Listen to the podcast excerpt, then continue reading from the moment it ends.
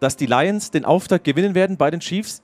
Ich gehe damit in dem Fall, wenn Kelsey wirklich nicht dabei ist. Ja. Chris Jones wird wahrscheinlich nicht spielen.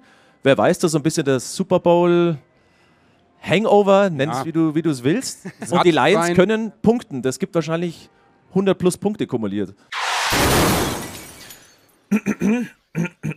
ähm, ich sehe mich Ich weiß, was genötigt, jetzt kommt. eine Erklärung abzugeben. Ähm, der angesprochene 100-Punkte-Tipp bei der Partie Kansas City Chiefs gegen die Detroit Lions liegt fast 0,02 Jahre zurück. Damals war ich äh, eine Woche jünger als jetzt und ähm, ich weise daher darauf hin, dass Oh mir Gott. viele Details heute nicht mehr erinnerlich sind. Und abschließend, ich habe gesagt, dass die Lions die Chiefs schlagen, also was soll's. Endzone, der The Zone NFL Talk. Herzliches Willkommen zur Ausgabe Nummer 7 unseres Podcasts Endzone, der The Zone NFL Talk. Die erste Woche der NFL liegt hinter uns. Wir schauen zurück, wir schauen voraus und wir haben auch einen spannenden Gast heute dabei mit Mika Kaul. Dazu später mehr.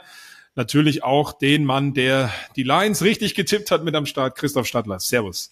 Vielen Dank, Flo Hauser. Ja, also bei Tippspielen macht mir keiner was vor. Da bin ich einfach eine Bank. Und damit möchte ich das Thema, wie gesagt, abschließen, weil es schon eine Woche her ist.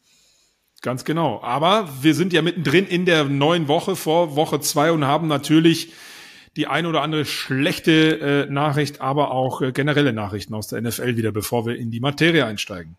Ja, da war tatsächlich viel SCH Punkt, Punkt mit dabei. Die News. Ja, natürlich müssen wir über das Thema schlechthin reden. Es hätte eigentlich eine Cinderella-Story werden sollen. Mm, es oh wird ja. jetzt keine Cinderella-Story werden, denn Aaron Rodgers hat sich die Achillessehne gerissen. Oh mein Gott, was ein, ich wiederhole es nochmal, SCH Punkt, Punkt. Es hat genau im Monday Night Game gegen die Bills vier Plays gedauert. Dann hat er sich äh, verletzt auf diesem Kunstrasen.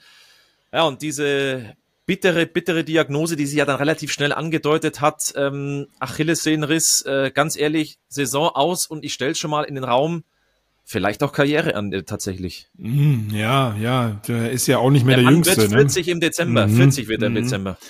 Ja, das, das kommt ganz drauf an, wie er sich davon erholt und ob er dann überhaupt möchte oder wie auch immer. Er hat ja noch einen längeren Vertrag. Ich glaube, dass er bis 45 oder sagen wir mal bis 43 oder so locker hätte spielen wollen, je nachdem, wie erfolgreich die Zeit bei den Jets wird oder hätte werden sollen. Äh, du sagst es völlig bitter. Wer das Spiel gesehen hat, ähm, alleine die, die, das Einlaufen von ihm, die ganze Atmosphäre Ja. im Stadion, äh, auch über die ganzen, die ganze Offseason, Hard Knocks, extra in Anführungsstrichen, da brauchen wir uns nicht in die Tasche lügen, seinetwegen dort ähm, gewesen im Training Camp, äh, dieses ganze Thema des Trades etc. Das ist alles mit vier Plays jetzt plötzlich dahin. Ähm, und sehr, sehr bitter, ganz, ganz traurig. Und es tut mir auch persönlich für ihn leid, aber auch vor allen Dingen für alle Jets-Fans, denn ähm, die haben immer gesagt, das große Puzzleteil, was gefehlt hat, war der Quarterback, den haben sie bekommen mit dem zweifachen MVP und jetzt muss Zach Wilson ran. Und ich weiß nicht, ob die Jets dann da wirklich auf einen Super Bowl Run gehen können, trotz einem sehr talentierten Roster. Das muss man auch mal so klar sagen. Ja, du hast halt das Fenster wirklich komplett, das war nicht auf Kipp, das war komplett offen oder das Fenster Ja. schon rausgenommen, weil du halt äh, einen jungen Star-Receiver hast mit, mit Garrett Wilson. Du hast eine überragende Defensive. Müssen wir vielleicht dazu sagen, sie haben die Bills dann sogar noch geschlagen in der Overtime und die Defensive hat vier Turnover provoziert. Äh, Josh Allen wurde fünfmal gesackt. Also die hat wieder geliefert. Wenn du jetzt halt dir vorstellst, da ist ein Aaron Rodgers mit drin, was wäre da möglich? Aber hätte, Mhm. wäre, wenn. Jetzt ist natürlich die große Frage, ich meine, der wird die Saison ausfallen. Ist da Zach Wilson tatsächlich der Ersatzmann? Gehst du davon aus, dass es Zach Wilson sein wird? Weil, man muss dazu sagen, sie hatten ja vor Rogers auch mit äh, Matt Stafford von den Rams mal so ein bisschen angebandelt, mal gesprochen. Ich sag's jetzt einfach mal, bevor es jemand anderer macht. Gibt's ein Brady-Comeback? Oh, daran habe ich noch Toni gar nicht Janschke gedacht. hat's schon angesprochen. Daran hatte ich noch gar nicht gedacht. Das wäre natürlich völlig, äh, völlig irre, wenn der da hingeht und nochmal einen Ring einfach mal so gewinnt, aus der Hüfte geschossen. Das wäre das, das wär krass. Ähm, aber ja, die Überlegungen hatte ich auch schon, weil mir haben auch tatsächlich viele geschrieben, natürlich äh, aus dem NFL-Freundeskreis, den man da so hat, mit, oh Gott, die Jets mit Zach Wilson werden sie kein nix gewinnen. Was machen sie jetzt? Ähm, spannend. Ich weiß nicht, ob für einen Trade, für einen, für einen Spieler, der halt gerade bei einem anderen Team ist, ob sie noch genügend Kapital haben. Da bin ich jetzt nicht vorbereitet genug für, so, für, solche eine, Also- für solch eine These, aber Wenn ich es richtig im Kopf Ja. habe, ähm, so geht der First-Round-Pick nicht zu den Packers, weil er, glaube ich, 70 Prozent spielen müsste. Ja, ja. So würde stimmt. der quasi bleiben, aber ob du den halt dann für Stafford dann jetzt abgibst, das ist die andere Frage, oder ob du halt nächstes Jahr dann da versuchst, irgendwas mitzumachen. Keine Ahnung. Mhm. Ähm, also Brady war mit einem Augenzwinkern, weil ich glaube, das Kapitel ist jetzt so Ja, ja, weit, klar. ich auch nicht glaube, dass er in diese Division geht. Du spielst gegen die Patriots, das wird er nicht machen. Ja, das, das glaube ich Ähm, auch. Da sind vielleicht noch andere Namen dann, die, weiß ich nicht, vielleicht auch ein Kyler Murray, wenn er fit ist. Wer weiß das schon. Aber mit Zach Wilson, der sich ja angeblich unter Aaron Rodgers auch gut entwickelt haben soll, in dieser Kürze der Zeit, die paar Monate, die sie jetzt zusammen verbracht haben, ähm, vielleicht geht da doch mehr mit ihm. Also es Aber sah jetzt nicht so schlecht aus gestern. Ich meine, es waren immerhin die Bills, aber ja, gestern sage ich schon Also- am Montag. Aber ja. Ich sag's ganz ehrlich, ähm, mit Zach Wilson wird's nicht funktionieren. Nicht, weil der schlecht ist, soweit ist er noch nicht. Ich meine, der kommt jetzt genauso, der hat jetzt eine Preseason mit Aaron Rodgers, das ist gut und schön. Damit holst du dir keinen Titel, bei allem Respekt für Zach Wilson. Das ist dann die große Frage, holst du jetzt noch Ja. einen Free Agent? Ich meine, es gibt einen Matt Ryan, der macht zwar gerade ein bisschen TV, aber hat er nicht Mhm. seine Karriere beendet. Du hast einen Carson Wentz als Free Agent, Cam Newton, Joe Flacco, der schon mal da war, Colin Kaepernick, ist jetzt äh, sehr herumgesponnen. Ja, äh, du wirst wahrscheinlich vielleicht auch schauen, ob du ein, irgendwo Nummer zwei Quarterback hast, der in dein Scheme passt irgendwie. Ähm, also irgendwas werden sie machen müssen. Also ich glaube mit Zach Wilson bei allem Talent, das Mhm. er hat und er hatte gute Flashes in der Preseason, aber da ist halt Hard Knocks auch nicht immer das beste Mittel, weil es halt so ja, geschnitten wird, dass es gut ausschaut. Aber dann kannst du als Zach Wilson, wenn da jetzt wirklich jemand kommt von denen, die du aufgezählt hast, die entweder länger nicht gespielt haben oder jetzt ähm, nicht nicht die krasse das Niveau von einem von einem Aaron Rodgers haben, wenn da wirklich einer von denen kommen sollte, kannst du als Zach Wilson auch sagen, okay Freunde, wisst ihr was? Äh, Ich suche mir einen anderen Job. Ich weiß ich nicht, ich ich mache irgendwas anderes in meinem Leben, aber weiß nicht, ob sie ihm vielleicht vertrauen sollten. Ich bin ich bin sehr gespannt. Er ist ja auch noch jung, Ja. vielleicht hat er sich wirklich ein bisschen entwickelt.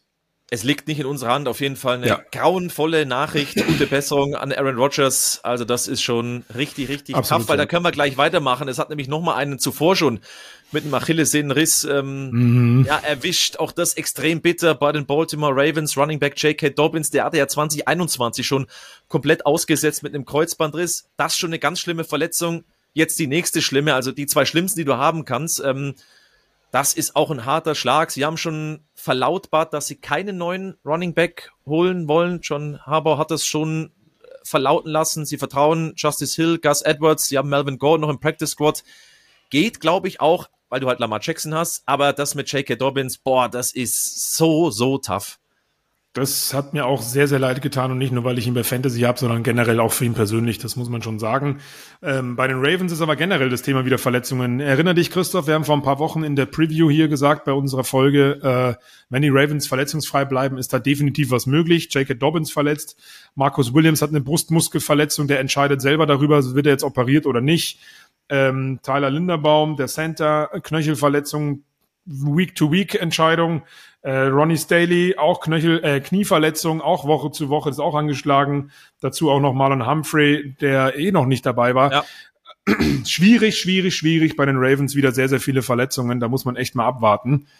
Ähm, und bei einem anderen Divisionsgegner, ähm, das habe ich ja auch kommentieren dürfen in der NFL und sah es ganz schlimm aus, der Right Tackle der Cleveland Browns, Jack Conklin, Kreuzband- und Meniskusverletzung. Ganz, ganz bitter auch. Ganz wichtiger Spieler.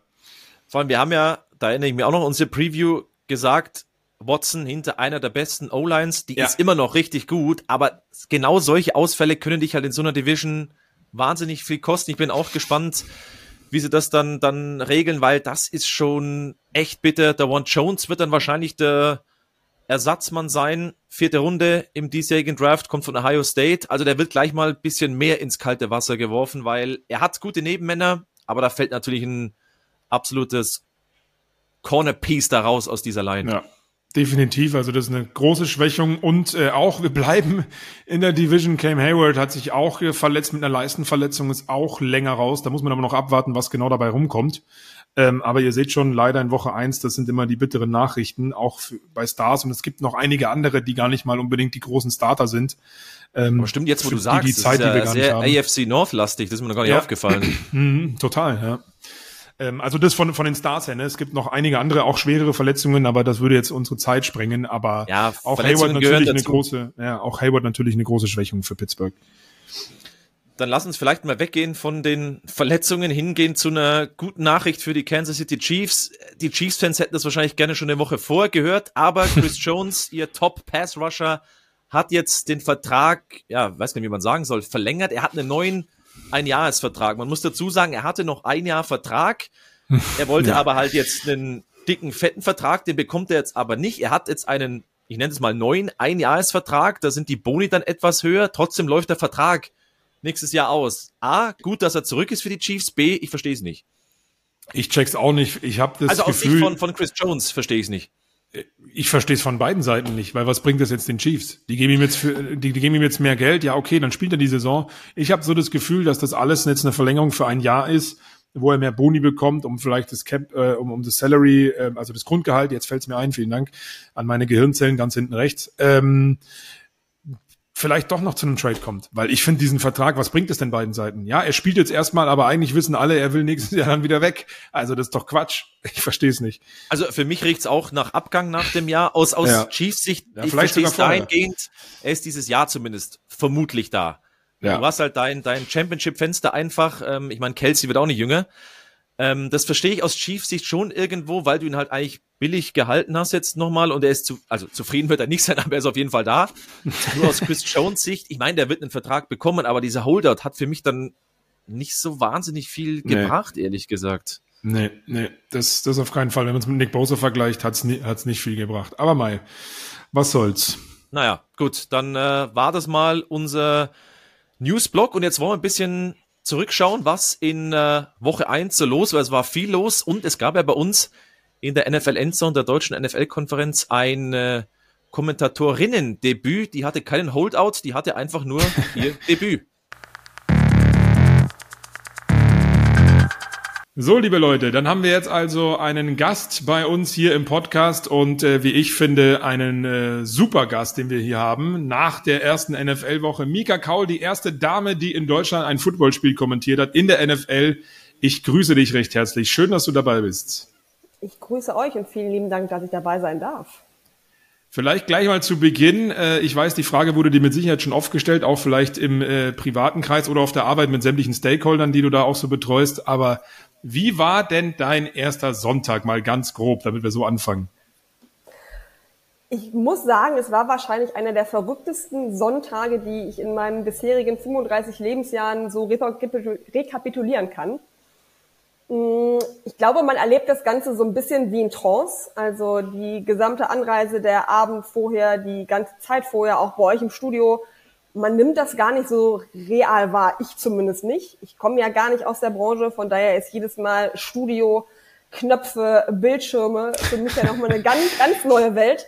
Ich habe das zu Hause mit einem Fernseher und einem Laptop, das kenne ich, aber der Rest drumherum ist ja doch jedes Mal sehr neu. Und ähm, ich war sehr beruhigt, dass ähm, das Fortbewegungsmittel meiner Wahl reibungslos geklappt hat. Ich bin pünktlich angekommen, ich war pünktlich im Hotel, ich konnte mich nochmal kurz umziehen aber ich glaube, mehr rechts und links ging auch einfach gar nicht. Und ich glaube, in dem Moment, wo ich das Studio betreten habe, euch gesehen habe, war dann das erste Mal, dass ich dachte so, okay, krass, es geht jetzt los. Und diese Hypernervosität hat sich so ein bisschen abgebaut. Und ich war dann da, ich war dann drin und dann sollte es auch einfach losgehen, weil darauf habe ich ja jetzt gefühlt ein Jahr gewartet. Aber ich sehe schon, du hast eine sehr gesunde Gesichtsfarbe, von daher, die Enson hat noch nicht fertig gemacht, das passt wunderbar. Nee, aber vielleicht erstmal zu Beginn, das würde ich nochmal vorstellen. Wer es am Sonntag verpasst hat, Schande über euch.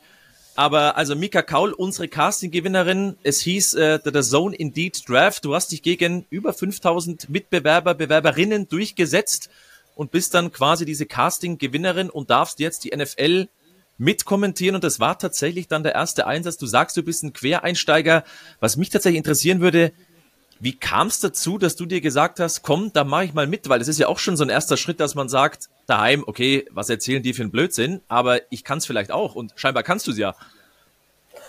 Tatsächlich war es auch eine relativ kuriose Geschichte, wahrscheinlich wie viele zu dem damaligen Zeitpunkt. Ich glaube, das Casting war oder ging bis Ende April 2022 und vorher in einer dieser vielen Werbepausen bei der Zone und anderen Sportarten, hey. jetzt nicht nur Football, gab es eben diesen Aufruf, zu diesem Casting. Und normalerweise in Werbepausen bleibt ja keiner am Fernseher, sondern jeder steht auf und macht irgendwas anderes.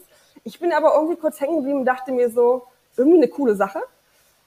und habe dann so ein bisschen im Nachgang darüber philosophiert, auch mit Freunden und Bekanntenkreis und die meinten so, ja, dann mach doch einfach mal mit. Okay. Ich glaube tatsächlich, meine Bewerbung war so auf dem letzten Drucker, am letzten Tag, in den letzten zehn Minuten, die man das auch so anreichen konnte, habe ich dann gesagt, so, okay, why not? Also einfach mal Ja sagen, einfach mal machen. Und dann hat das Ganze seinen Lauf genommen. Also mehr als ungeplant, mehr als überraschend für mich am Ende. Aber wie hast du, also wenn du sagst, klar, ungeplant, dass du das dann gemacht hast, aber hast du, keine Ahnung, als, als Kind auch schon kommentiert, du bist ja wahrscheinlich dann auch sehr sportbegeistert, weswegen du überhaupt dann The Zone auch geguckt hast. Vielleicht nimmst du uns da nochmal mit, wie so dein sportlicher Background ist oder auch dein, dein, dein, ja, große Klappe-Background, sag ich immer, weil den haben wir ja irgendwie alle, die da arbeiten.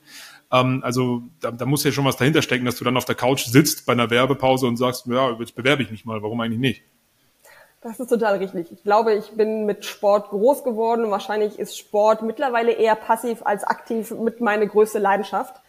Es hat ganz klassisch mit Fußball angefangen, riesengroßer Fußballhaushalt. Ich habe äh, selber jahrelang äh, Hockey und Tennis gespielt, komme eher von so Sportarten mit Schläger und kleineren Bällen ähm, als jetzt die großen Jungs auf dem Football-Spielfeld. Aber ja, du kannst mit mir über jeden Sport quatschen. Ich gucke jeden Sport. Ähm, mein größter Traum ist, glaube ich, auch immer noch mal Ellie Pelli und die Darts-WM.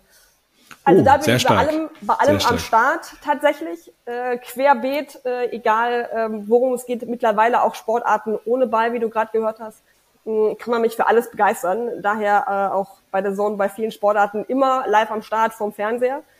Und ich glaube, dieses Ding mit dem Kommentieren kam jetzt nicht daher, dass ich diesen großen Kindheitstraum hatte, das mal zu machen, wie bei vielen. Ich rede tatsächlich sehr gerne, das merkt man vielleicht auch. ähm, Ja, aber das ist ja Grundvoraussetzung, das ist ja genau das, worum es geht, ne? Also. Richtig. Und ich muss sagen, dass ich so in den letzten ein, zwei Jahren beruflich auch sehr viel gemacht habe, wo es sehr viel um Reden ging, auch vor Leuten, mit Leuten in großen Runden. Und mir Kollegen mal wieder gesagt haben, so, boah, Mika, also du liebst Sport und du musst irgendwas mit Sport machen, kommentieren, moderieren, was auch immer. Das wäre irgendwie ein so cooles Match. Und so hat sich das in meinem Kopf so ein bisschen manif- manifestiert. Und als dann dieser Aufruf zu dem Casting kam, dachte ich so, okay, das ist so ein Wink äh, des Schicksals. Ähm, jetzt oder nie. Und ich war am Start. Aber wie kommt's dann mit, mit der NFL? Ich war jetzt bei dem Casting nicht mit dabei, logischerweise, aber hast du dann mehrere Sportarten da angegeben, ausgesucht oder war da ganz klar, nee, es ist äh, NFL, weil, warum auch immer? Nee, ich muss schon sagen, ich war sehr all in. Also ich habe mich nur für die NFL beworben damals und auch aus Okay. dem Grund, weil in den vergangenen Jahren meine Liebe zur NFL einfach viel größer geworden ist als die, die es für den Fußball bereits gab. Ich fand den Fußball ab einem gewissen Punkt ein bisschen, und sorry, alle Fußballfans da draußen, ein bisschen Ist ein eintönig. Ist okay. Ja, eintönig, langweilig. Ähm, Das hat mich auch in der ganzen Corona-Zeit nicht mehr so unbedingt gecatcht. Ich glaube, das hat die NFL smarter gelöst, auch die Zuschauer vom Screen irgendwie abzuholen, äh, auch zu simulieren, dass irgendwie eine Fanbase im Stadion ist, obwohl es gar nicht wirklich war. Und ich muss auch sagen, je öfter ich es geguckt habe oder je mehr ich es geguckt habe, ich finde den Sport einfach wesentlich spannender. Mit allen Facetten, mit allen strategischen Aspekten. Das kann für mich mehr als Fußball. Und da war halt für mich ganz klar, okay, wenn ich darauf Bock habe, dann ist es NFL und all in. Okay, wenn das jetzt irgendein Nationalspieler im Fußball hört, der wird sich sagen, hold my beer, also langweilig, hör auf, da läuft's doch wie geschnitten Brot. ähm, Ich bin Borussia Dortmund-Fan. dann ah, perfekt. Super Oh. Saisonstart. So. Ja, danke. Oh, oh, oh. Ja, aber da sind wir jetzt schon beim Thema. Äh, hast du dann auch ein NFL-Team? Das wollte ich eigentlich erst viel später fragen. Aber wenn du jetzt gerade sagst, du bist Dortmund-Fan, wir wollen dich ja hier auch kennenlernen. Hast du irgendwie ein Team, worüber du dann zur NFL auch gekommen bist? Oder was du jetzt mittlerweile gut findest, wenn du kommentierst, natürlich immer neutral sein, das weißt du ja eh. Klar. Ah, ich tue mich da, ich tue mich da ganz schwer. Ich glaube, ich muss ehrlich sein, rückblickend waren es damals, glaube ich, so ein bisschen die LA Rams, die mich an den Sport rangeführt haben. Ich glaube, mir wurde immer so klischeemäßig aufgedrückt, ich schwärme für Jared Goff. Tue ich definitiv nicht, aber in meinem Bekanntenkreis war das immer so, oh, die Mika guckt NFL wegen Jared Goff. Darf man eigentlich gar nicht aussprechen, aber ich finde es eine ganz lustige Story. Deswegen damals die LA Rams. Ja, cool. Und das Ganze hat sich auch so durchgezogen, weil ich letztes Jahr bei meinem allerersten Live-Spiel in den USA auch bei den Rams eben war. Von daher so ein Stück okay. Sympathie ist immer noch da, aber ich würde jetzt nicht sagen, es ist mein Favorite Team, sondern gerade das finde ich irgendwie so spannend, dass jedes Jahr mit jeder Saison die Karten neu gemischt werden, irgendein Team plötzlich Contender ist, der es davor irgendwie nicht sein konnte, weil der Draft super war, weil die Free Agency so super war, weil das Momentum einfach stimmt. Irgendwie das, was mir in der Bundesliga vor allem immer so ein bisschen fehlt. Also da bin ich offen. Ja, Verstehe wunderbar. ich. Jetzt, jetzt bist du die erste Frau, die ein NFL-Spiel kommentiert, kommentiert hat. Eigentlich sollte es 2023 jetzt gar keine große News mehr sein, um ganz ehrlich zu sein. Und trotzdem ist natürlich schon was Besonderes. Wie war denn so das Feedback? Weil wir wissen, unsere Diskussionskultur ist im Moment 1A. Ähm, Gab es irgendwelche äh, ja, nicht so nette Nachrichten, weil natürlich, da muss man auch die Uhr nachstellen, wenn natürlich dann eine Frau kommentiert, warum auch immer irgendein Hempel daheim sich denkt, da muss jetzt eine reindrücken, warum auch immer das einen dazu nötigt, auf X oder auf irgendeine Social Media Plattform zu gehen. Gab es irgendwie Feedback? Äh, Ich hoffe, es war positiv, aber selbst wenn es ja dann kritisch gewesen wäre, dass es zumindest höflich, normal formuliert ist. Also ich muss wirklich sagen, ich habe enorm Glück gehabt, dass alles, was an mich herangetragen wurde, gerade auf direktem Weg, egal wie bei Social Media, es wirklich von einer guten Kinderstube kam. Also sehr wohlerzogen, sehr freundlich formuliert, äh, auch egal aus welcher Richtung, ob es ähm, ein männlicher oder ein weiblicher Fan, potentially Fan ist, wie auch immer. Mm, Das hat mich doch sehr erfreut tatsächlich. Habe ich gar nicht mit gerechnet. Ich habe generell nicht damit gerechnet, dass mir irgendjemand schreibt, weil kennt mich ja kein Mensch, bin ja No-Name. Und die, die es getan haben, also nochmal vielen lieben Dank. Ich habe mich wirklich sehr gefreut. Ich meine, jeder freut sich ja über positive Worte. Und was wir ja auch gesellschaftlich generell nicht so gut können, ist loben. Wir haten ja direkt immer lieber. Also das nochmal zur Diskussionskultur 1a. Von daher habe ich mich umso mehr gefreut, dass tatsächlich sehr viel positive Worte kamen, sehr viel positiver Zuspruch, auch sehr viele, die sich gefreut haben, meine Entwicklung weiter zu begleiten und immer wieder einzuschalten.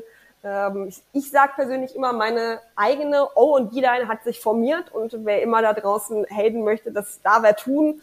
Es gehört ja auch irgendwie ein Stück weit dazu. Ich werde es nicht lesen, mir nicht zu Herzen nehmen.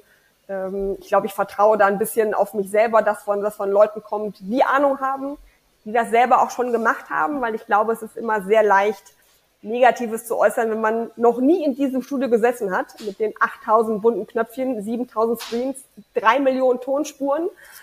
Sieht immer so einfach aus, wenn man euch zuhört. Ich kann es total nachvollziehen, aber jetzt, wenn ich mal diesen Perspektivwechsel habe, weiß ich doch, wie schwer es ist.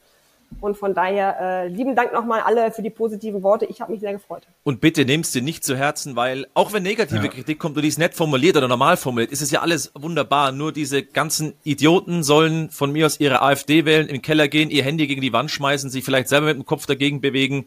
Es ist unfassbar. Ja, das äh, lässt meine, meine Hoffnung an die Menschheit positiv zurück mit, mit deinen Worten. Was ich auch, was ich da auch sagen muss, ist, ähm, dein Auftritt oder dein erster Auftritt jetzt hier bei uns wurde ja auch so ein bisschen bei Social Media natürlich auch begleitet mit ein paar Posts und was ich halt einfach unverschämt finde, ähm, dann bevor die Endzone überhaupt losgegangen ist, dort schon was zu, zu schreiben. Das ist für mich ein totales No-Go. Es ist egal, wer du bist und woher du kommst, gib doch der Person, in dem Fall dir, dann auch die Chance, sich da zu beweisen. Es ist nicht so einfach. Wir wollen es natürlich auch immer einfach aussehen lassen. Das ist ja klar, wir wollen ja auch unterhalten irgendwo.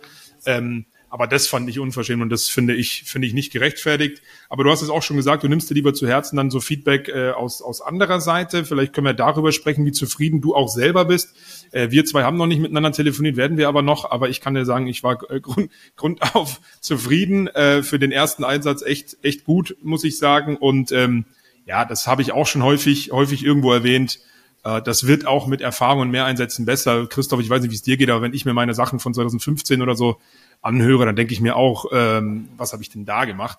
Also deswegen ähm, bleib, bleib da am Ball. Das war schon echt äh, gut fürs erste Mal. Aber wie ist denn dein Empfinden ähm, nach dem Spiel dann? Wie hast du, wie hast du oder auch während des Spiels? Wie hast du es wahrgenommen? Deine Leistung oder das Spiel auch generell? Und wie war das Spiel auch? Weil, Ja, also, den Ausgang hatte ich nicht kommen sehen. Du hattest äh, die Buccaneers gegen die Vikings. Ich hatte einen anderen Sieger, ehrlich gesagt. Ich glaube, mein Tippspiel auch. Und ich glaube, bei vielen anderen da draußen wahrscheinlich auch. Vielleicht hat ja sogar jemand bei Fantasy Baker Mayfield aufgestellt und unerwartet Glück gehabt. Ich glaube, die meisten wollten ihn bestimmt nicht zugelost bekommen und haben sich umso mehr gefreut. Hm, Fange ich mal an mit dem Spiel. Ich, ich glaube, ich hatte ein sehr dankbares Spiel für meinen ersten Auftritt. Ähm, es war jetzt nicht zu viel Action. Äh, es war aber Action da. Es war diese unerwartete. Komponente. Ich glaube, man konnte sich relativ easy so da eingrooven und es war ein relativ smoother Start für jeden Rookie hinter dem Mikro am Ende des Tages. Hm, persönlich habe ich da mit Zero gerechnet. Ich hatte auch die Vikings als sehr, sehr deutlichen Favoriten platziert. Aber auch da wieder genau das ist, was die NFL ausmacht. Äh, Gerade so Woche eins ähm, sind ja immer viele Spiele aus dem, ich würde jetzt mal sagen, Kapitel Kuriosen Kabinett. Von daher zählt das Ja, für mich so ein bisschen da rein. Macht das Ganze natürlich auch noch spannender. Also sowohl die äh, NFC North als auch South jetzt ein bisschen offener als vielleicht vor der Saison gedacht. Mm, Und ich selber für mich muss, glaube ich, einfach sagen, ich hatte wahrscheinlich zero Erwartungen an mein Zufriedenheitslevel. Ich glaube, je öfter ich on air war, desto besser habe ich mich gefühlt, weil man eben wieder in diesem Modus drin war, in diesem Flow. Und ansonsten wollte ich ja gerade sagen, ich habe keinen Riesenbock geschossen. Selbst wenn, habe ich ihn irgendwie versucht, charmant zu korrigieren. Hm, Ich habe mich nicht 7000 Mal verhaspelt. Ich habe, finde ich, was ich ja immer noch das Schwierigste finde und Respekt an euch, dass ihr das immer so reibungslos macht. Diese Übergänge, Splitscreen und so weiter und so fort ist ja nochmal eine Naja. ganz andere Hausnummer, als wenn du ein ganzes Spiel kommentierst. Ähm, nö, grundsätzlich würde ich sagen, ich war für mich total zufrieden. Jetzt bin ich aber auch persönlich so eine krasse Perfektionistin. Das heißt, ob man jemals dieses richtige Zufriedenheitslevel erreicht, Fragezeichen. Aber ey, mit jeder Woche ähm, lernt man mehr. Ich habe mega Bock auf diese Lernkurve und bin echt gespannt, wie ich jetzt sage in Woche 18, wenn ich zurückblicke, äh, wie ich mich dann fühle versus heute. Vielleicht da kurzes kann- Ergebnis noch. 2017 für Tampa, die in Minnesota gewinnen, weil du hast den Namen schon angesprochen. Baker Mayfield. Ich erinnere mich, dass das mein Not war in unserer Fantasy-Vorschau. Finger weglassen von Baker Mayfield, dann spielt er so eine grundsolide Nummer. Also ich habe ja nicht das ganze Spiel gesehen, aber war das wirklich Baker Mayfield, der Baker Mayfield? Oder war das wegen dir und der Rams-Vergangenheit oder was auch immer? So lang war er ja auch nicht bei den Rams, aber gut. Ja, scheinbar hat's Ja, ausgereicht. geholfen vielleicht. Nee, ich, ich, ich muss wirklich sagen, es war jetzt nicht nur Baker Mayfield. Ich glaube, die Vikings haben sich keinen großen Gefallen ta- getan. Ich glaube, insgesamt waren es drei Turnovers. Hat Ja. dem Gegner auch sehr in die Karten gespielt. Aber für mich Baker Mayfield, das fand ich faszinierend. Zweite Halbzeit, was für ein Mentalitätsmonster plötzlich aus ihm rausgebrochen ist. Der ist ja voll all in für jedes First Down gelaufen. Gefühlt wollte er Josh Allen nachahmen, so viel Dual Threat, wie der plötzlich am Start war ich glaube, er dachte so, ey, das ist jetzt meine vielleicht letzte Chance, die er hat bei den Bucks. Und wenn ich jetzt nicht mal anfange, mein Potenzial nochmal abzurufen, dann war es das vielleicht auch in meiner NFL-Karriere. Und von daher hat mich das ein Stück weit auch für ihn gefreut, dass es so gut gefruchtet hat in Halbzeit zwei und er damit, glaube ich, auch maßgeblich dazu beigetragen hat, dass dieses recht knappe 2017, was ja eigentlich in 2022 eher so ein Vikings-Ding gewesen wäre, diese Absolut. One-Score-Games, hier doch ähm, zugute der Gäste nach Hause gebracht wurde. Da muss ich aber auch ganz klar sagen, du hast es gerade schön formuliert, für mich, ähm, das sage ich ganz häufig, ist Baker Mayfield besser, als viele es immer sagen. Ja, Ah, ähm, ja, nee, ich ah, weiß, Christoph, du bist da ah, kein Fan davon. nee. Aber ich, ich, ich, ich bleib dabei, ich bleib dabei und bitte, du musst meine Meinung auch mal akzeptieren, Christoph, Nein. verdammt nochmal. Nicht in unserer heutigen Diskussionskultur. Das ist absoluter Schwachsinn. Ist bei Du Jared Idiot. Goff auch so. Jared Goff wird auch immer unterschätzt. Ja, ja, genau. Besser als er ist. Aber, aber, aber ganz ehrlich, ähm, Baker Mayfield, der ist kein, er ist kein Quarterback, der Wunderdinge macht, der ist kein äh, Spektakel-Typ, äh, ähm, Typ, ja, der da Saltos schlägt oder was auch immer. Aber ich finde, in einem, in einem, in einem vernünftigen Umfeld, mit einem vernünftigen Roster und auch mit einem vernünftigen Coach, ähm, ist er ein guter Game Manager meiner Meinung nach. Natürlich macht er Fehler und wir waren auch bei den Bucks so ein bisschen vorsichtig, aber man muss auch dazu sagen, die O-Line ist auch äh, trotz äh, des Fehlens von Jensen nicht verkehrt. Also deswegen war ich nur teilweise überrascht. Ich war eher mehr überrascht, wie schlecht Kirk Cousins in Timings und ich glaube, ich habe es mir extra aufgeschrieben, zwei Fumbles hat er sogar gehabt äh, und eine Interception. Da war ich mehr überrascht, als ähm, ob der relativ soliden Darbietung von Baker Mayfield, muss ich sagen. Ich glaube auch, letztes Wort zu dem Spiel vielleicht, dass in meinem Gefühl die Vikings auch total überrascht waren, wie aggressiv die Defense der Bucks Ja. aufgelaufen ist.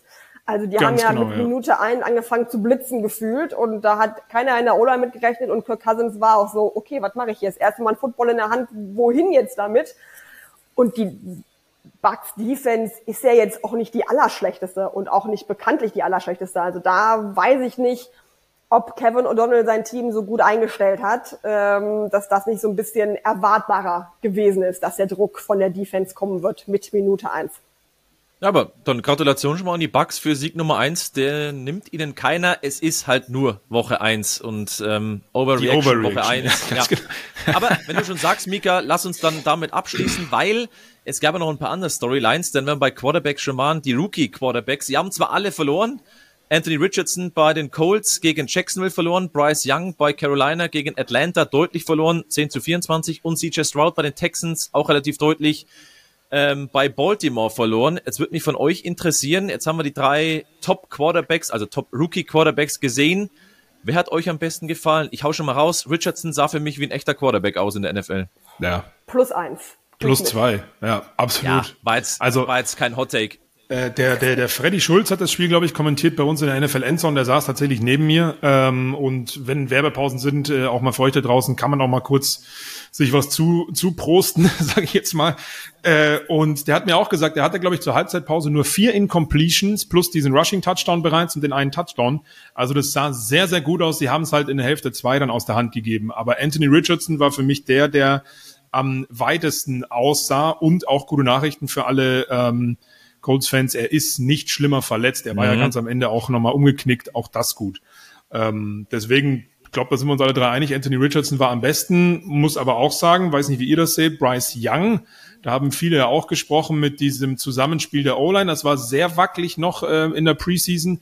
Sah für mich auch besser aus, aber äh, Atlanta war einfach irgendwie an dem Tag eine Nummer zu groß, vor allen Dingen mit ihrer Offense. Ja, ich würde jetzt auch sagen, also Richardson hat mir als Gesamtpaket am besten gefallen. Er hat das geliefert, was man, glaube ich, von ihm erwartet hat.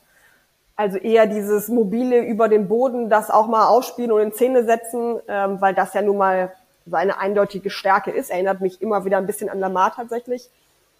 Bei Bryce Young war, und ich glaube, ich habe sein Spiel noch nicht von End-to-End -End zu Ende geguckt, aber war es, glaube ich, eher so, er hat dann doch so ein bisschen unterschätzt, dass Defenses und vor allen Dingen Secondaries in der NFL doch ein anderes Tempo mitbringen, gegebenenfalls. Vielleicht das geschultere Auge haben und so ein bisschen Plays besser vorhersehen können als seine alten College-Kollegen. Der ein oder andere Ball war schon mutig. Der hätte ein mhm. cooler Deep Ball werden können, war vielleicht aber doch die ein oder andere Nuance zu offensiv. Aber ich glaube, ich persönlich hätte jetzt wenig anderes erwartet. Ich hätte jetzt ja. auch gesagt, sie brauchen locker zwei, drei, ja. vier, fünf Spiele, um sich an Tempo, Dynamik äh, und die verschiedenen Schemes zu gewöhnen. Also wer jetzt gedacht hätte, okay, der haut jetzt so eine Leistung raus wie Jordan Love, der nicht mehr offiziell Rookie ist, sondern schon ein bisschen länger am Start, trotzdem erst erstes Spiel war, wäre auch ein bisschen überambitioniert. Also ja, ich finde alle so in Line mit dem, was man erwarten könnte. Und die gute Nachricht, lieber Bryce Young, falls du gerade zuschaust oder zuhörst, du spielst noch einmal gegen Jesse Bates, der ihn zweimal gepickt hat. Ja. Ähm, von daher, ja, Du, der wird sich reinfinden. Ich fand auch mit der O-Line, das war besser als erwartet. Ähm, aber von dem habe ich zumindest so ein paar Flashes mitbekommen. Ich fand CJ Stroud, ehrlich, bei den Texans, korrigiert mich. Ich habe fast nichts mitbekommen von CJ Stroud, ehrlich gesagt. Das muss jetzt ja. nicht schlecht, nicht gut sein, aber es war irgendwie so, ah ja, der war auch noch mit dabei. Und das, obwohl er die meisten Passing Attempts der drei Rookies das hatte, muss man, muss man, muss man dazu sagen. Interessant, ja, ja. ja. 44 Passversuche, ja. Ja, aber du hast nichts mitbekommen als als als Host, weil er halt keine Scores gemacht hat. Also der ist, ähm, er hat, ich habe es mir extra aufgeschrieben, 28 von 44, 242 Yards, äh, ein Fumble lost und fünfmal gesackt worden. Ansonsten kein Touchdown, keine Interception. Deswegen war da nicht viel viel dabei. Also sie haben bei den Texans diese Offense nicht wirklich ins Rollen bekommen. Es sah soweit auch ganz gut aus, aber der nächste Schritt fehlt noch. Vielleicht gegen Baltimore mit einer auch guten Defense meiner Meinung nach ähm, ja, ja, ja gar nicht so verkehrt, mal so reinzustarten. Weil dafür war es okay, aber ich gebe dir recht, der, der, so, so richtig, hallo, ich bin jetzt auch in der NFL-Effekt, der hat gefehlt. Ich finde ja. so Qualitätslabel okay, passt vollkommen. Nee, also jetzt keiner ja. war jetzt der, wo man sagt, warum wurde der so hoch gepickt? Überhaupt nicht. Richardson hat tatsächlich das aus der Preseason ein bisschen mhm. reinbekommen in die, in die echte NFL. Es ist halt was anderes zur Preseason. Man muss ja bedenken, bei Richardson, der hat erst zum 14. Mal ein Spiel gestartet. Das also stimmt. College ja, das, und das ist schon, stimmt. das ist schon krass und da wirkt er schon echt ganz schön abgeklärt. Das hätte ich diesen, diesen Switch dann von College Preseason jetzt in die NFL rein, nochmal ein einziges Spiel. Respekt, das sah sehr, sehr gut aus.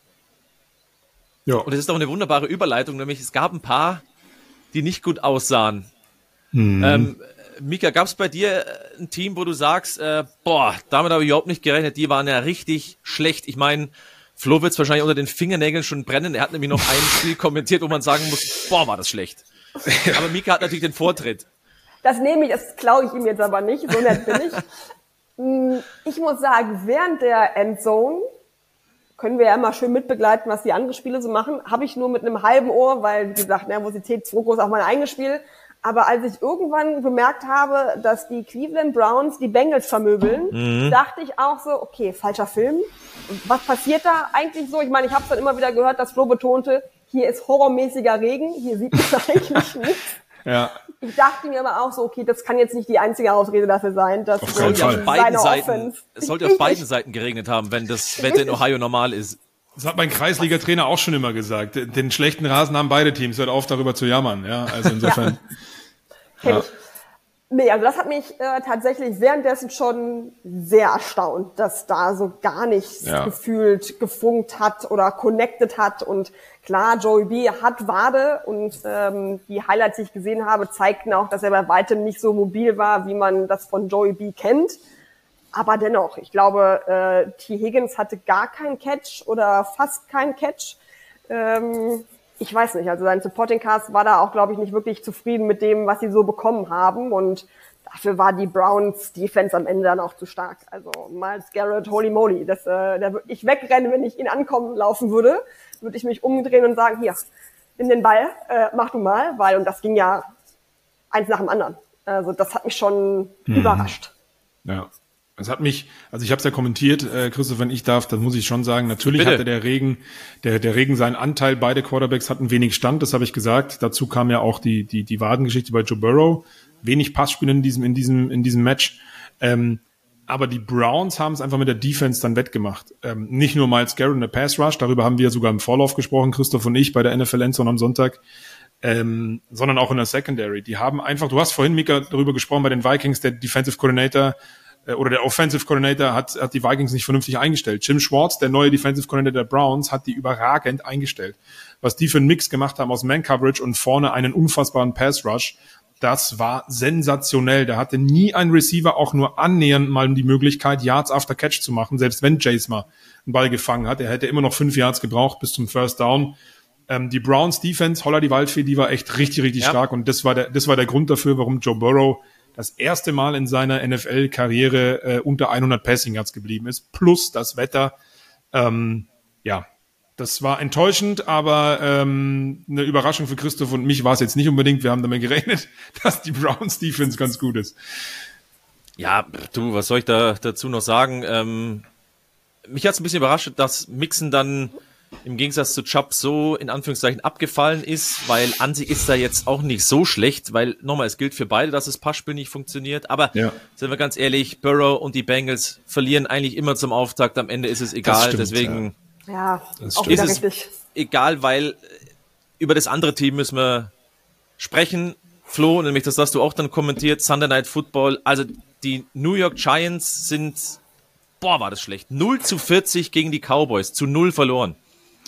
Ähm, ja, also ich weiß gar nicht mehr, was ich großartig sagen soll, weil wir haben echt, Philipp Pawelka und ich, ab Viertel, ab Mitte, Viertel Nummer zwei, ähm, mussten wir aufpassen, dass wir nicht zu negativ werden, so blöd es klingt. Man soll immer kritisieren, auch äh, als Kommentator und auch als Journalist wie etc. pp. Aber möchte auch nicht, dass es in seine Richtung läuft.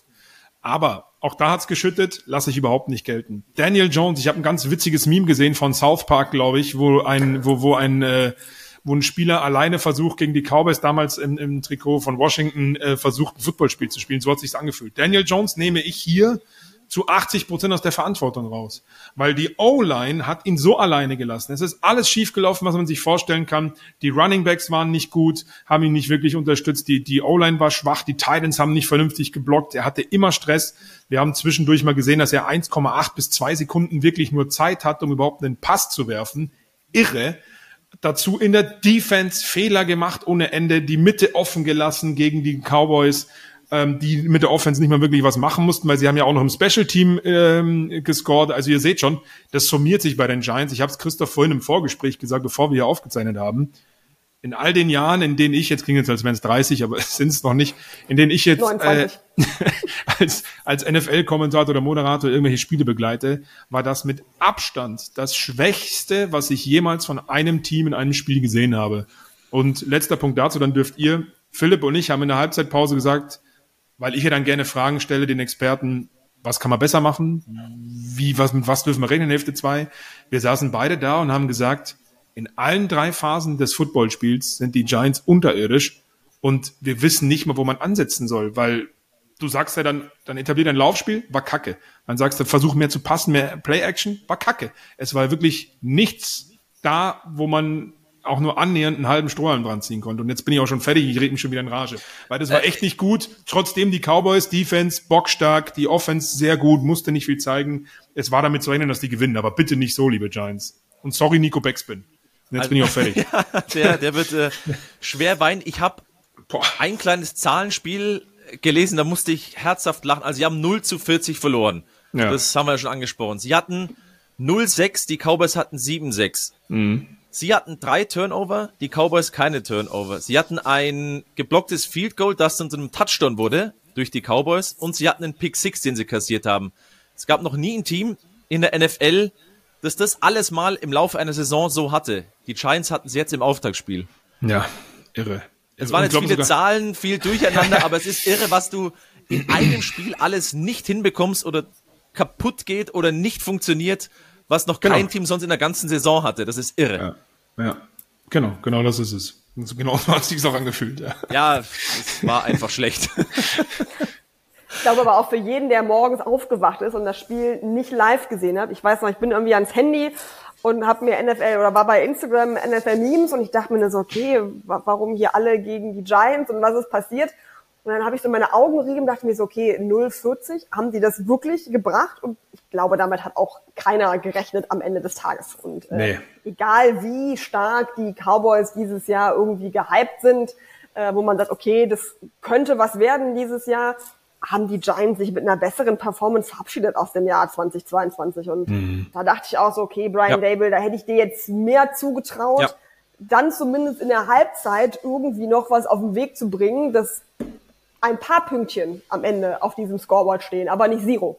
Was und, ich halt, ähm, ja, sorry, ja. Das, das fand ich schon irgendwie, wo ich dachte so, okay, puh, äh, das musst du mental auch erstmal wieder aufpäppeln bis zum Wochenende, dass das mhm. nicht zu tief in den Köpfen äh, und Knochen irgendwie drin steckt. Was ich halt auch ganz schlimm fand, ist, dass man dann den Quarterback äh, im dritten Viertel immer noch immer noch ins Krokodil schickt. Der hat bis zum Ende gespielt und äh, die US-Kollegen haben geschrieben, er will zeigen, trotz dieser, trotz dieser Packung und die, wo gerade vermöbelt werden, sich Respekt zu verdienen in der Kabine, wo ich mir denke, ey, der wird hundertmal gesackt, nimm den bitte vom Platz.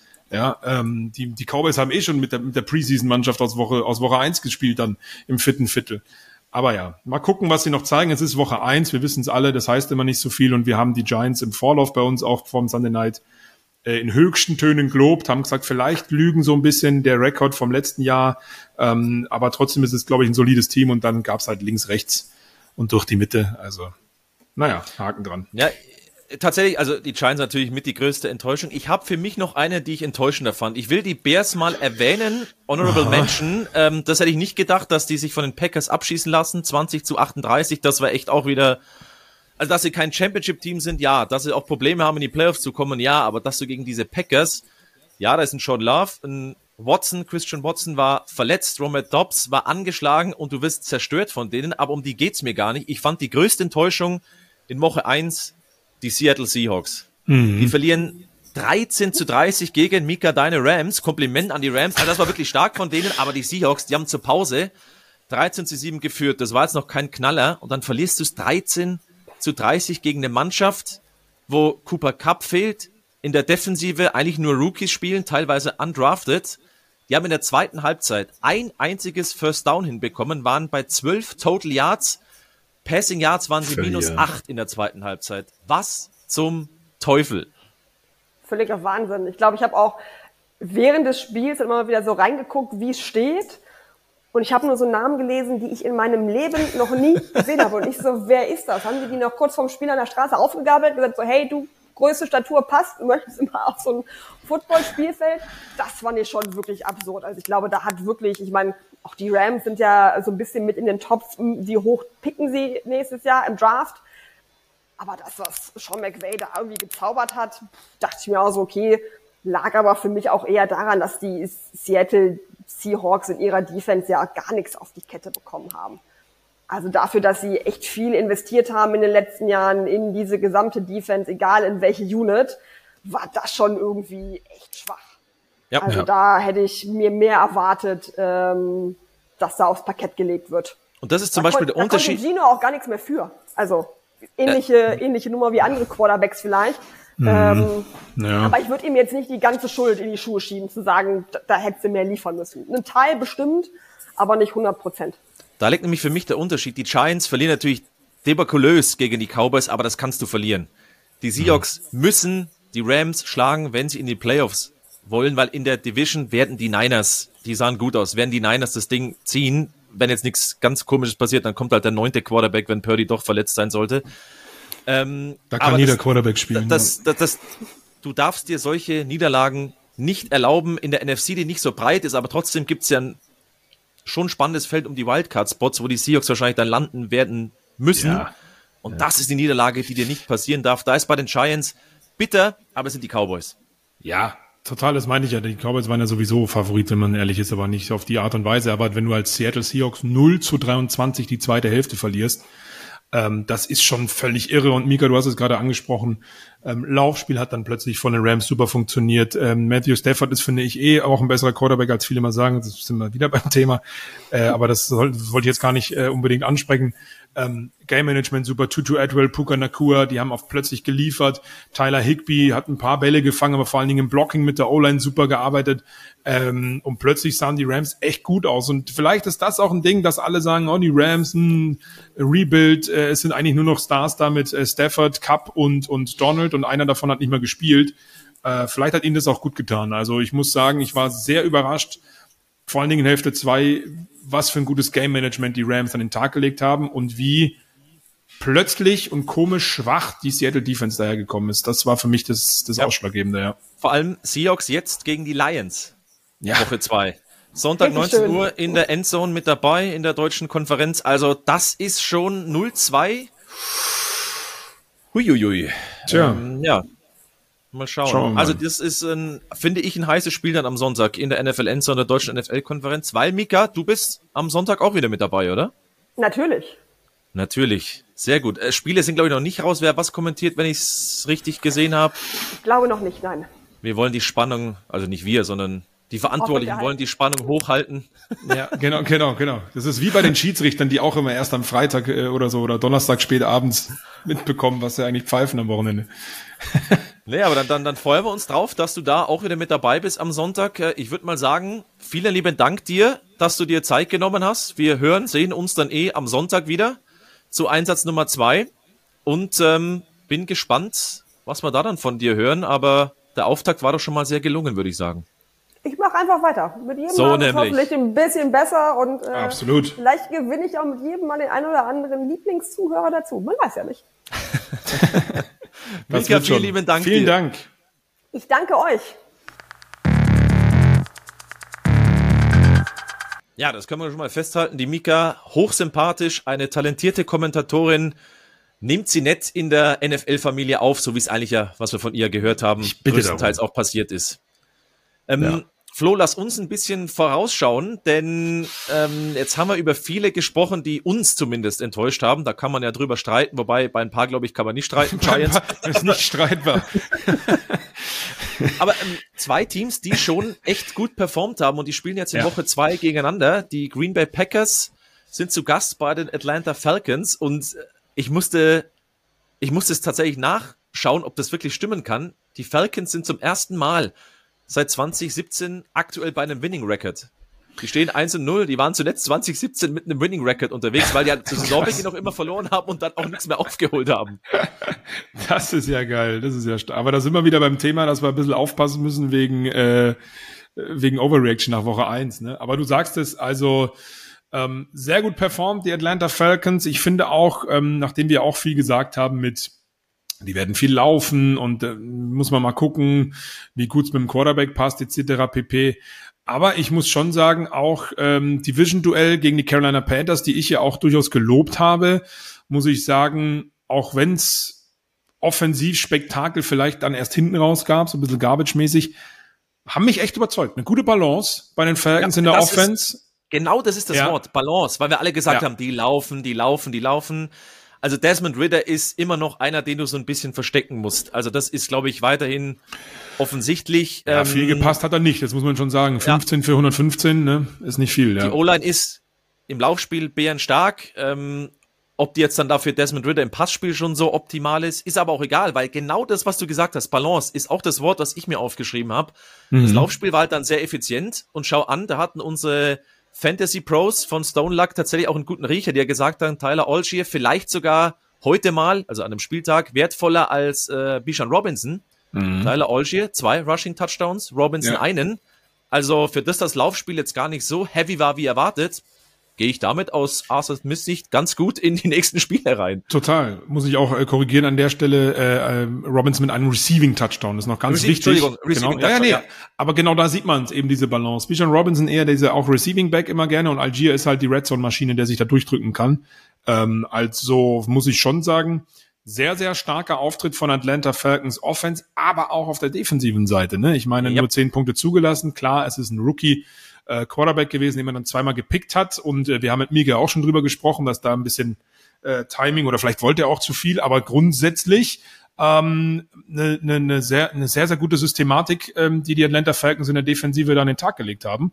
Und ähm, ja, da kann man schon mit mehr rechnen. Ich bin nur gespannt, wie es wie es äh, gegen die Packers dann werden wird, ne? Weil das ist dann Ja. doch nochmal ein bisschen anderes Kaliber, nachdem wir auch vielleicht überrascht sind, wie gut die Offense da war bei den Packers, aber da müssen sie sich dann auch nochmal ein bisschen steigern. Gegen die Panthers war es gut, solide, aber so viel mussten sie auch nicht zeigen, wenn man ehrlich ist, auf der defensiven Seite. Mein Gott, jetzt nehme Oder? ich Desmond? Ritter seinen, seinen Passing-Touchdown weg. Meine Güte. Er mag es mir verzeihen. Für, für Bijan Robinson. Nee, äh, Ja. bin ich tatsächlich bei dir, weil, ähm, also bei den Packers, erstmal die Defense, wenn sie das Niveau halten, wow. Ja. Also sie hatten ähm, einen Return-Touchdown nach einer Interception, Quay Walker, sie hatten sieben Tackle for Loss, der viertbeste Wert an dem Spieltag und sie haben ja gegen die Bears deutlich gewonnen, die halt auch über viel Laufspiel kommen.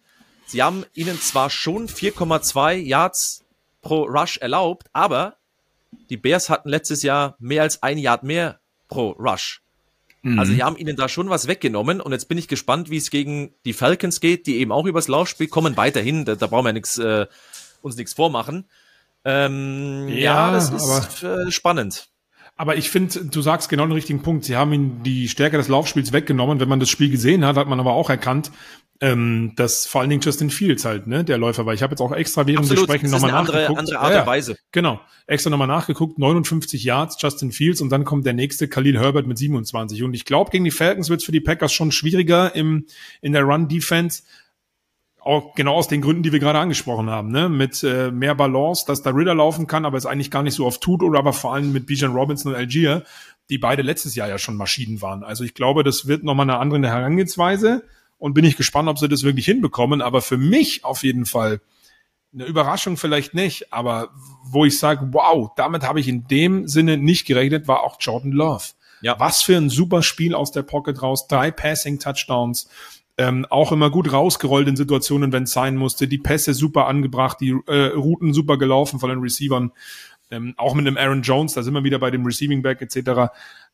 Da muss ich sagen, Packers Offense hat mich mehr über, hat mich mehr überrascht oder wo ich mehr sage, das war für mich ein Wow-Faktor, wie du vorhin so schon gesagt hast, als die Defense. Da, also Ähm, Hut ja. ab, war ein guter Start auf jeden Fall. Also John Love sah wirklich super aus, drei Touchdown-Pässe, wurde einmal auch nur gesackt, sprich die, die Lion hat da auch äh, seinen Beitrag gehalten. Insgesamt fand ich, und das sticht für mich so raus, bei John Love, wir warten nochmal ab, das war jetzt ein gutes Spiel, weil die Bears dann auch wirklich enttäuschend waren, soll die Klar. Leistung gar nicht schmälern, aber ich fand diesen Matchplan vom, vom Headcoach, von LaFleur richtig gut, die haben ihm das Leben, in Anführungszeichen, richtig angenehm und einfach gemacht. Ähm, der war am Ende sogar bei 9 von 16 bei Third Down Efficiency. Also auch da hat das Ja. alles wunderbar funktioniert. Ein Christian Watson war gar nicht mit dabei. Romeo Daubs, ich habe es vorhin schon gesagt, war angeschlagen. Es war wurscht. Auch da war gute Balance. Trotzdem hat er zwei Touchdowns gemacht. Ja, ja, genau. Der hat halt diese zwei Aktionen. Das ist ja, Ja. aber ich fand Lafleur, das sah so gut aus, was der, was die für Plays, für Blöcke auch, für, für, für John Love da gestellt, gelaufen sind. Mhm. Und jetzt kommt meine gleich schon mal Overreaction, steile These. Ist die Offense von den Packers ohne Rogers sogar passiger für Lafleur, kreativer, weil eben der Head Coach mehr Spielraum hat. Das heißt jetzt nicht, dass sie dann besser sind, weil Aaron Rodgers ist einer der besten Quarterbacks, aber dass es Ja. zu Lafleur besser passen könnte. Weil vielleicht Jordan Love auch mehr mit sich machen lässt. Genau, das Ja. ist es. Äh, Weißt du, was ich Aaron? Rodgers Ja. macht halt das, was er dann, was er dann halt machen Ja. will, und das ist auch völlig in Ordnung. Das hat er sich verdient. Mhm. Aber Lafleur ist ja schon auch durchaus talentiert und hat Ideen. Ich glaube, die lassen sich mit Love besser umsetzen. Ja, das kann sein. Und beweglicher als Rogers war er ja ohnehin schon oder ist er ohnehin äh, jünger auch. Also ich so, also, stimmt schon, ja. Also bin da sehr gespannt gegen die Atlanta Falcons. Eigentlich gilt für beide, das haben wir gerade schon herausgestellt, für dieses Matchup jetzt in Woche zwei Defense gut soweit, aber es wird doch mal nochmal eine andere Herausforderung, vielleicht sogar ein Regal weiter oben als gerade in Woche eins. Ähm, deswegen bin ich, glaube ich, dass es damit fällt, welche Defense kann besser adaptieren und mehr Schwung mitnehmen, weil offensiv haben beide gezeigt, äh, ihre Stärken sind vorhanden. Auch die Packers mit einer guten Balance, auch wenn es natürlich viel mehr passlastig ist als bei den Falcons. Ähm, ich glaube, es steht und fällt mit, welche Defense sich besser adaptieren kann für Woche zwei Matchup. Ist auf jeden Fall ein richtig cooles, cooles Spiel. Gibt's in der NFL Endzone. Ähm, 19 Uhr ist da, Kickoff. Ja. Endzone beginnt um 18.30 Uhr schon am Sonntag. Also auf das werden wir sicherlich schauen. Genauso wie dann später 22.05 Uhr. Das ist in der Endzone in der Konferenz, aber auch als Einzelspiel. Für alle nochmal zur Erinnerung, gibt da jetzt auch ein spätes Spiel als Mhm. Einzelspiel auf der Zone seit dieser Saison. Und da schauen wir kurz auf die Niners, die zu Gast sind beim Top-Favoriten den LA Rams. Nein, Spaß beiseite. ähm, die Niners, das müssen wir, glaube ich, ich glaube, da müssen wir gar nicht viel sagen. Nee. Alter, sind die gut. Ja, also, ja, da fällt mir auch gar nichts weiter zu ein. Die eigentlich war, das Fragezeichen war nur, wie fit ist Brock Purdy wieder? Wie, wie läuft's? Weil Christian McCaffrey hat abgeliefert, Touchdown, 150 Yards, glaube ich. Äh, Brandon Ayuk, zwei Touchdowns hat abgeliefert. Die O-Line hat einen guten Job gemacht. Die Defense hat sehr viel Druck ähm, gemacht, hat, glaube ich, Kenny Pickett fünf oder sechs Mal gesackt, äh, auch ein paar Turnover kreiert. Ähm, und dann war nur die Frage, wie gut ist Brock Purdy? Und du hast es, glaube ich, ich weiß nicht, ob du es auch in der NFL Endzone Sendung gesagt hast, aber du hast gesagt, da kann jeder Quarterback spielen unter Kyle Shanahan und das sieht gut aus. Und genau das haben wir wieder gesehen. Kyle Shanahan und Quarterbacks funktioniert. Brock Purdy, mega. Zwei Touchdowns, 220 Yards, kein Turnover kreiert. Es läuft. Also die Niners muss man unbedingt auf dem Zettel haben. Klingt ja so ein bisschen gemein für Purdy, als ob er es nicht könnte oder nur könnte, Nee, weil nee, das Team so wunderbar ja. funktioniert. Ja, aber ja. ich war positiv überrascht, wie gut er schon ist, weil auch der war ja angeschlagen, wenn wir vorher über Burrow gesagt Richtig, haben. Klar, der war nahe zur Saison raus. Aber Purdy, meine Güte, sah der wieder aus, genauso wie letztes Jahr. Und Christian McCaffrey ist für mich wahrscheinlich im Moment individuell der beste Spieler der NFL, der nicht Wahnsinn, auf Quarterback spielt. Also es ist schon, der ist Mr. Unstoppable. Das schaut so, so gut aus. Und ein Kittel war noch angeschlagen. Debo Samuel, ehrlich gesagt, war ruhig, war aber völlig egal. Also wenn die fit bleiben, Nick Bosa hat seinen Vertrag, boah, die sind schon, Defensive war wieder bärenstark. Die schlagen die, die Steelers 30 zu 7 von Anfang an drüber gerollt. Chapeau, das war fantastico.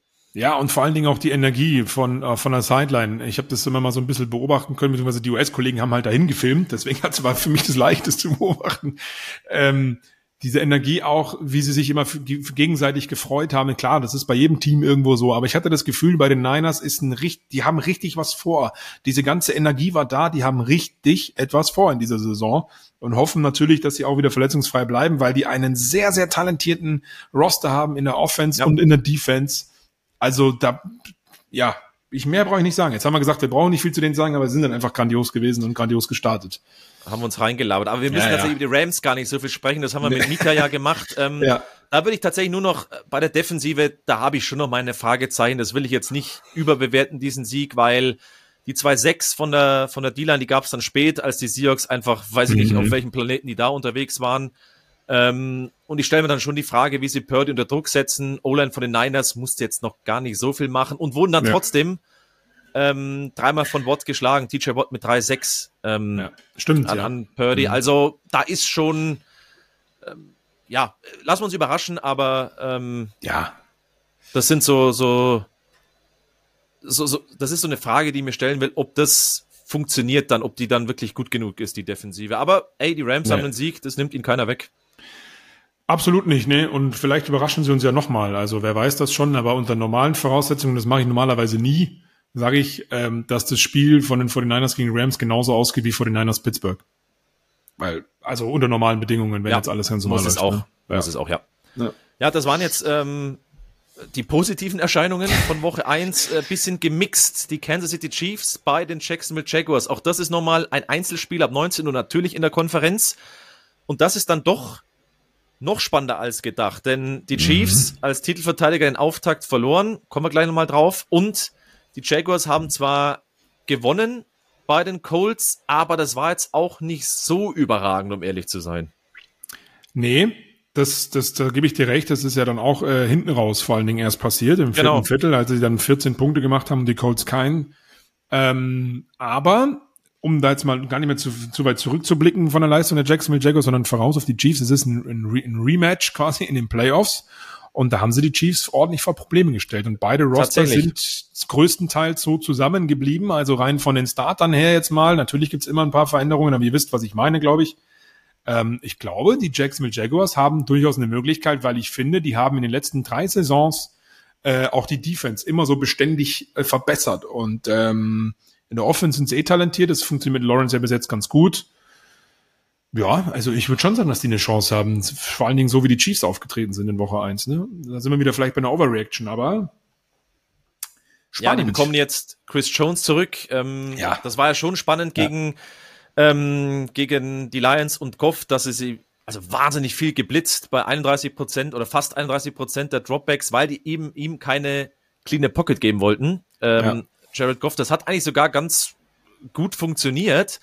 Ähm, ist halt bei Trevor Lawrence eigentlich auch egal. ja, Also genau. die werden nicht mehr so viel blitzen, das ist klar. Chris Jones kommt dazu als, als Qualität im Pass Rush, aber Trevor Lawrence ist dann, was Druck anbelangt, ein anderer Quarterback als Jared Goff. Bei allen Qualitäten für Goff, aber der braucht halt Zeit und eine cleane Pocket. Total. Und ähm, man muss auch mal dazu sagen, da sind wir wieder auch bei der Offense bei Jacksonville. Der hatte auch wirklich verlässliche und sehr gute Route Runner, ne? Was ja auch immer ein bisschen unterschätzt wird. Das sind wirklich Leute, die äh, einfach im Zusammenspiel mit dem Quarterback sehr gut funktioniert haben. Auch letztes Jahr schon. Calvin Ridley jetzt hat, der einen sehr guten Start hingelegt hat mit 100 äh, Yards und einem Touchdown. Zay Jones auch einen Touchdown gefangen. Dann hat er auch noch Evan Ingram und Christian Kirk, der eigentlich quasi noch gar nicht dabei war. Äh, ist auch ein sehr verlässliches Ziel. Also auch wenn er Druck bekommt, hat er da Möglichkeiten und Travis Etienne auch nochmal als Receiving Back einzusetzen mit einem Screen Pass. Also die Jacksonville Jaguars könnten für mich sogar den nächsten Upset schaffen, weil ich finde die Offense echt gut und die Defense, wie gesagt, beständig aufgebaut. Äh, Da muss die Chiefs Offense schon wirklich jetzt äh, den Schalter umlegen und nicht mehr so daherkommen wie in Woche 1 gegen die Lions. Ja, und das mit den Drops wird jetzt wahrscheinlich den Chiefs Ja, ja, nicht auch nochmal passieren. Mal schauen, wie es mit Kelsey ausschaut, ähm, wie fit er dann auch ist. Ähm, aber, also je nachdem, wo man schaut, bei Pro Football Reference waren es fünf Drops, bei PFF waren es drei Drops. Die Wahrheit liegt wahrscheinlich irgendwo dazwischen. In der Quintessenz sind es zu viele Drops gewesen, gerade von Tony. Ja. Ähm, sonst hätten Ja, sie das Spiel ja trotzdem auch gewinnen können. Mhm. Ähm, nee, ich freue mich auf das Duell tatsächlich sehr, weil noch ein letztes Zahlenspiel. Du hast es gesagt, dass die Jaguars in den letzten Spielen eigentlich immer gut mitgehalten haben, Ja. bis zu einem gewissen Grad gegen ähm, die Chiefs. Aber Mahomes, vier Duelle gegen Jacksonville, vier Siege in den letzten drei Spielen, die er absolviert hat, also wo er so wirklich dann dieser Star war, Mhm. neun Touchdown-Pässe, eine einzige Interception, einmal gesackt. Okay, ja gut. Aber mal von meinem Gefühl, der hat mich trotzdem nicht getrügt, glaube ich. Also, sie haben Nein, schon, nein, nein, absolut. Aber ja, ja. Ja, ist, ist, ist richtig, ja. Aber ich, ich glaube, es wird ein offenes, ein offenes Ding. Seht ihr übrigens auch live äh, dann ab Sonntag um 19 Uhr, glaube ich, hat es schon gesagt, auch da Kickoff in Genau. der NFL Endzone. Und dann freuen mich wir uns. ganz klar nach einem Spiel mit kumuliert 100 Punkten, ganz klar. Ja, da bin ich mal gespannt, ob es wirklich so kommt. Aber äh, auf jeden Fall wird's äh, eine interessante und coole Woche zwei. Wir können ja mal durchgehen, was ihr alles auch auf der Zone sehen könnt, bevor wir zum Ende kommen. Ähm, äh, heute Nacht quasi direkt wieder Thursday Night Football. Die Vikings, die nicht so überzeugt haben, gegen die Philadelphia Eagles ab 2.15 Uhr. Und Auch noch Sonntag, nicht so überragend, die Eagles, ja, muss man stimmt, sagen. das stimmt. Immerhin gewonnen, aber im Gegensatz zu den Vikings. Äh, und dann am Sonntag ab 18.30 Christoph, begrüßt du wieder in der NFL Endzone. Ähm, sag mal, was hast du so für ein paar Spiele mitgebracht, die da mitlaufen, die man auf dem Zettel haben sollte?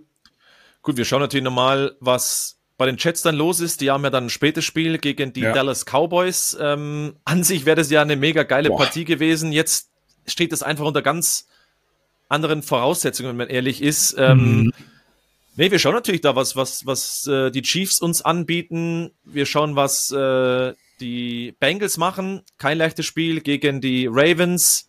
Ähm, ist was dabei, glaube ich. Ich freue mich auf Seahawks gegen Lions tatsächlich, habe ich vorhin schon mal gesagt. Ja. Weil die Seahawks müssen da liefern. Das ist so ein NFC-Clash in ein paar Monaten vielleicht um eine Wildcard. Mhm. Ähm, und da sagt man sich jetzt vielleicht in Woche zwei, hm, noch gar nicht so wichtig. Oh doch, das könnte, das könnte ganz wichtig werden unter Umständen, wenn die ähnlich beisammen sind, was den Rekord anbelangt.